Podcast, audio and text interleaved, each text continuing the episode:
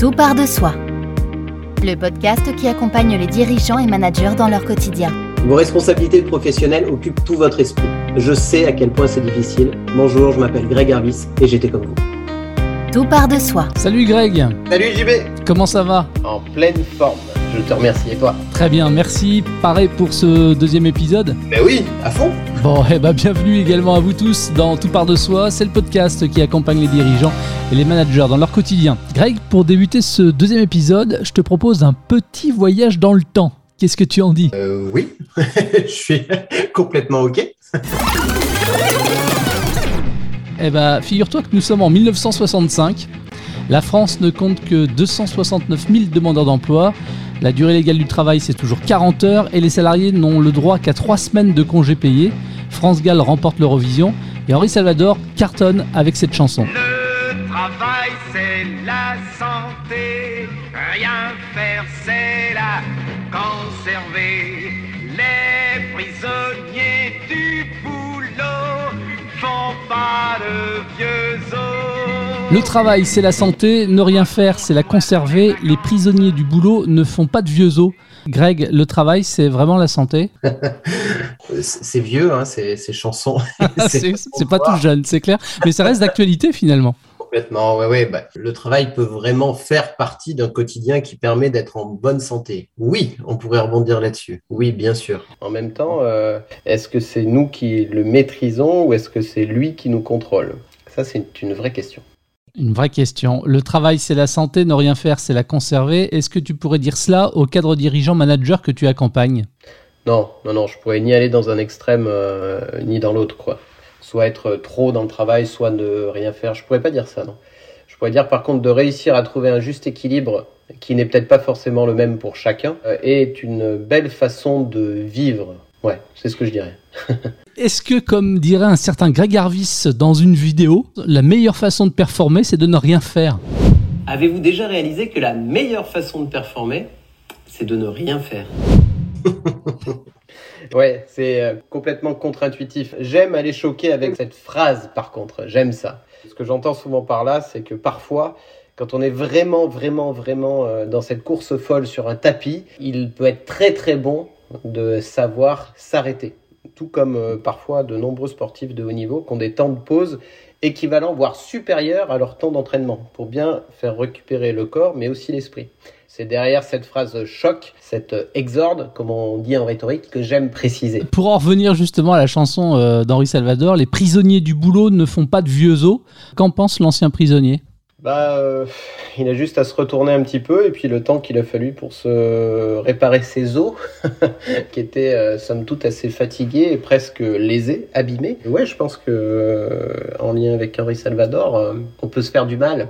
Et euh, je pense que c'est ce qu'il faut retenir quand on est vraiment submergé par le travail, quand on est euh, sous ce quotidien un peu éreintant, mais force est de constater que qu'on se fait du mal. Qu'on se fait du mal, bon, parfois psychologiquement, bien sûr, avec ce, ce mot burn-out là, oui, oui, qui est très présent, et puis euh, physiquement, on s'abîme. Alors, lors du premier épisode, tu nous as donné en guise de conclusion deux conseils pour euh, prévenir le risque de surchauffe au travail, le risque de burn-out. Savoir s'entourer, s'aider les uns les autres, s'obliger à prendre un moment pour soi où on va totalement euh, déconnecter et se couper avec le travail.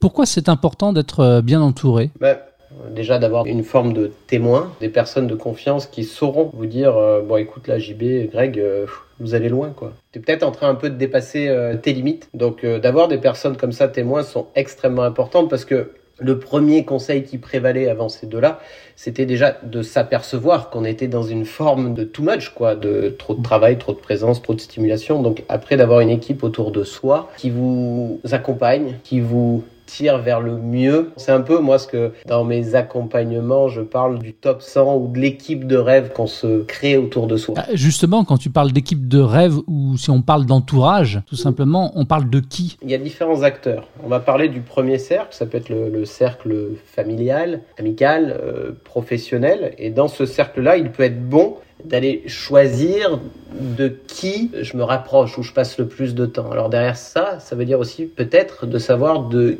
qui est-ce que je me coupe Si euh, j'ai un collègue proche, ami, euh, j'ai attaqué avec lui ou j'ai monté ma société avec lui, ou, mais qui du matin au soir n'est pas bien, se plaint ou veut toujours plus, est-ce qu'il est bon de passer autant de temps avec lui? C'est une vraie question. Ça veut dire qu'il y a des personnes un peu parasites? Oui, oui, bien sûr. Autant euh, dans un cercle professionnel que dans un cercle amical que dans un cercle familial. Et il peut être bon de les mettre à jour, ces personnes-là, sans dire qu'on ne les aime pas, sont des mauvaises personnes, sans aller jusque-là, mais pour se dire, dans un moment de ma vie, là où j'en suis, moi j'ai besoin d'un peu d'air, ok, je suis capable de faire un pas de côté, de passer moins de temps avec elles, pour réussir à passer plus de temps avec des personnes qui m'apportent de l'énergie, qui me nourrissent et qui savent me dire aussi des choses qui font peut-être pas toujours plaisir à entendre, mais qui sont sincères et justes avec moi. Mmh. Et comment on construit ce casting? Comment est-ce qu'on met les personnes toxiques d'un côté et comment est-ce qu'on sait que telle ou telle personne va nous faire du bien?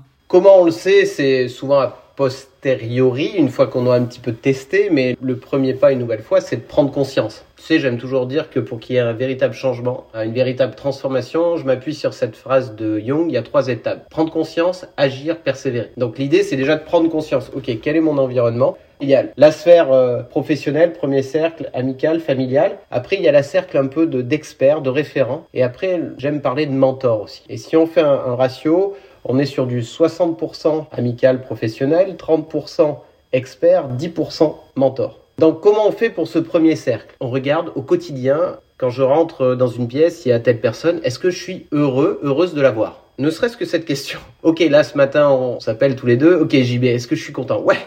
T'as l'air. Ça a l'air, ouais. Tu me donnes de l'énergie. Mais ça pourrait ne pas être le cas. Je pourrais rentrer dans un process avec toi et, et ça pourrait être lourd. Donc mon process serait de me dire, ok, euh, attends, énergétiquement là, ça fit pas hyper bien avec JB. J'arrive, euh, il est tôt le matin, mais j'ai pas envie. Je fais un pas en arrière. Ok, est-ce que sur cet environnement professionnel, il est bon que je sois proche de JB, pour parler de toi. mm. Et là, il faut être capable de se dire oui, non. Si c'est oui, bon, ben c'est cool, on maintient. Si c'est non, bon, ben c'est là où il faut avoir un petit peu de technique de communication qu'on parlera peut-être dans un prochain épisode. On n'est pas là pour faire du mal aux autres, on est là pour se faire du bien à soi, ce qui est une vraie nuance. Être capable de faire un pas de côté pour euh, créer un espace pour avoir un peu plus d'air. Et ce qui est génial dans la vie, c'est que cet espace, la vie a horreur du vide. Cet espace, à un moment, sera rempli par une autre personne. Et la vigilance, c'est de s'apercevoir euh, que cette future autre personne m'amène de l'énergie. Le deuxième cercle expert, c'est un peu là où on peut s'appuyer sur une forme de délégation et aussi euh, de se dire, OK, si j'ai n'importe quel type de problème, qui est-ce que je pourrais appeler qui va m'aider à résoudre ce problème? En un coup de fil, la personne va m'aider. Et euh, ça, c'est extrêmement important de savoir identifier des personnes proches qu'on connaît, qu'on n'est on n'est pas forcément amis, hein, mais on sait qu'en un coup de fil, ils nous aident et on se sentira capable de pouvoir le faire. Donc on va pas se sentir jugé ou incompris ou je sais pas faire mon job ou je ne sais quoi, et on saura faire ce call. Ça, c'est hyper important de les identifier, notamment quand on est aux commandes de, son entreprise ou de son service. Hyper important. Et l'autre cercle, un peu, c'est aussi euh, ce côté-là de, de, confiance, euh, de savoir aussi suffisamment aimer l'autre, mais s'aimer soi et puis aimer la vie. Et moi, j'aime à penser que quand on a un, deux, trois mentors, qu'est-ce qu'un mentor? Une personne qu'on identifie et qui, on se dit, tiens, euh, j'aimerais bien lui ressembler, j'aimerais bien être elle, j'aimerais bien voir sa vie, j'aimerais, alors qu'on connaît ou qu'on connaît pas du tout, hein, mmh. qui peut être décédé, des lectures, ça peut être, bon, aujourd'hui, avec les nouvelles technologies, il y a vraiment beaucoup, beaucoup, beaucoup de moyens d'aller euh, rechercher ces personnes-là. Mais je pense que ça aide à avoir un comportement euh, correct ou en ligne pour, oui, pour déléguer, pour savoir s'écouter et écouter l'autre. Alors, l'entourage, c'est aussi celui qui euh, également euh, vous fait atterrir, prévient que vous êtes en surchauffe, que vous ne voyez plus ce qui se passe même autour de vous c'est celui qui vous déclare que ce n'est pas la cage qui nourrit l'oiseau. Pourquoi ton père t'a dit cela? Ouais, mais tu vois, j'ai un bout d'émotion là qui arrive direct.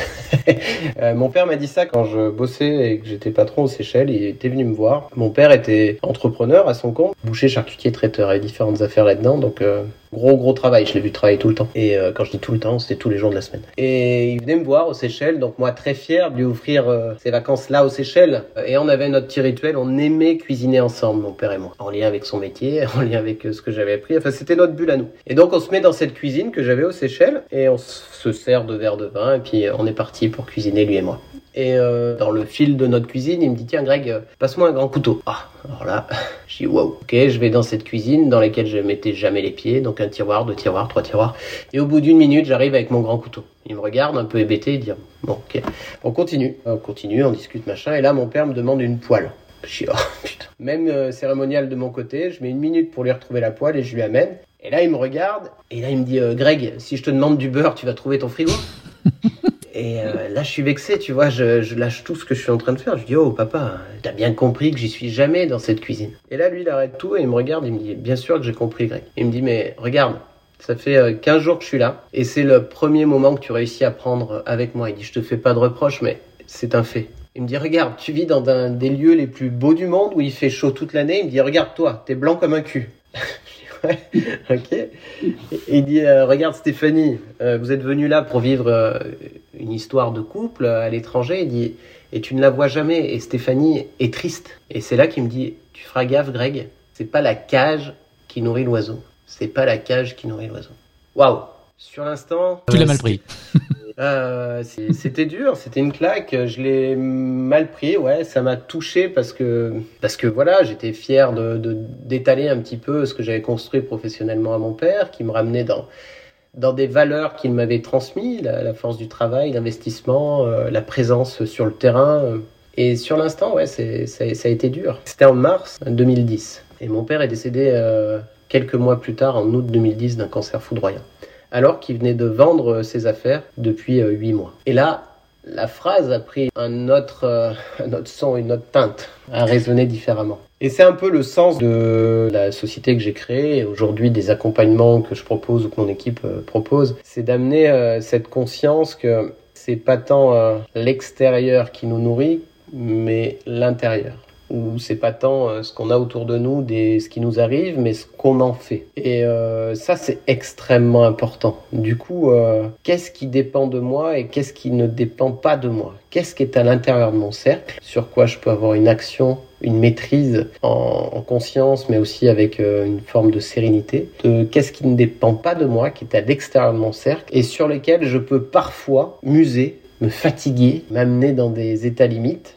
et qui peuvent m'amener jusqu'à une forme de surmenage. C'était le conseil que je n'avais pas touché à sa pleine hauteur que mon père me transmettait là en mars 2010. C'est un des plus beaux cadeaux qu'il ait pu me faire durant sa vie.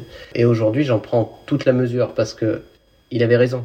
En tout cas, 11 ans après, on sent que ces paroles, elles résonnent encore euh, lourdement en toi. Oui, oui, aujourd'hui, ça fait partie euh, de mon essence, en fait. ça a été une, une, prise de conscience en plusieurs temps, mais euh, aujourd'hui, je crois pouvoir dire que je les ai profondément intégrés. Et euh, je les relis avec beaucoup de choses qui font aussi leur apparition dans le monde de l'entreprise, des écrits comme Edgar Tolle, tu vois, le pouvoir de l'instant présent, la présence, ça résonne, ça hmm. résonne dans ce fait de on court, en court. Euh, on parlait de courir sur un tapis roulant. Ouais, ok, on court, on court, on court, on court. On court vers quoi? Prendre du temps pour soi, prendre du temps pour ceux qu'on aime. Est-ce que quelque part c'est aussi prendre conscience de qui on est vraiment en s'accordant finalement enfin de l'importance? Bien sûr, quand tu dis ça, tu as tout dit. Alors après, euh, sans te challenger, mais quand on a dit ça, on a tout dit et on n'a rien dit. Parce que c'est facile de le dire. La preuve, je l'ai dit. non, mais ce que je veux dire par là, c'est que prendre du temps et de s'accorder de l'importance, oui, ok. De découvrir qui on est, oui, ok. Mais ce sont souvent de belles paroles. Parce que dans les faits, très tôt, très vite, à l'école, qu'est-ce que tu veux faire quand tu seras grand? Ben, Je vais être pompier, je vais être boulanger, je vais être dirigeant, ok. Et puis après, on arrive à un métier. Et quand on va se présenter, on va plus dire euh, moi je suis Greg, le euh, DG de Paradise Hunt. Je suis Greg, le directeur de Decathlon. Je suis Greg, le fondateur euh, d'Aris Production. On va s'identifier à son métier. Le je suis va devenir notre activité professionnelle. Donc quand on commence à dire de ralentir pour réussir à découvrir qui on est, on est vraiment sur un autre chemin. Donc c'est rentrer à l'intérieur de soi c'est de voir de quelles valeurs nous sommes constitués, de voir quelles petites phrases nous ont été injectées à notre euh, enfance, notre éducation. Est-ce que c'est réellement nous? Est-ce que la vie que je suis en train de mener est vraiment celle qui répond à mes besoins primaires? Enfin, c'est de lourdes questions. Et puis qui t'accompagnent hein, tout au long de, de ta vie professionnelle et privée aussi d'ailleurs. Qui se font tout au long de ta vie et qui je n'aurais pas l'utopie là de partager qu'un simple stop, un simple débrayage va nous permettre de retomber euh, nos pieds dans nos chaussures et d'être hyper, euh, voilà, ok, je sais qui je suis. Mm. c'est le chemin d'une vie, euh, clairement. Le fond de tout ça, et c'est le sens de tous nos épisodes, c'est de se poser, ok, est-ce que je suis bien? Alors donc savoir s'entourer, s'aider les uns les autres, ça c'était donc le premier conseil pour prévenir le risque de surchauffe au travail, le risque de burn-out. Le deuxième conseil, c'est s'obliger à prendre un moment pour soi. Et ça, si tu veux bien, eh ben, on en parlera lors du troisième épisode. Oh, ce sera un, vrai, vrai plaisir. Bon, et eh ben merci à toi, Greg.